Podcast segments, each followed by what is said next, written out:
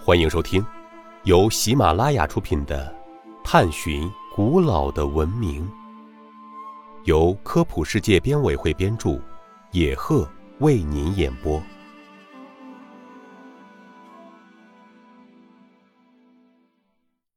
第四十八集：古人为什么要修建悬空寺？悬空寺位于山西浑源县。悬空寺距今已有一千五百年的历史。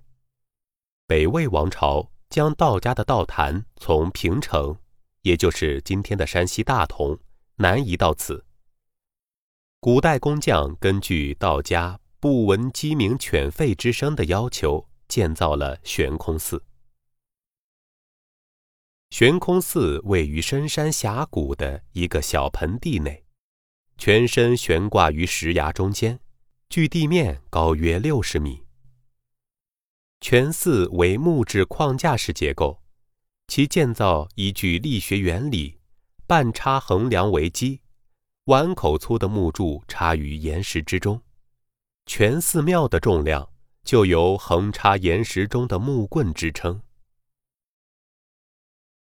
悬空寺充分利用峭壁的自然状态布置和建造寺庙各部分建筑，将一般寺庙平面建筑的布局、形制等建造在立体的空间中，设计非常精巧。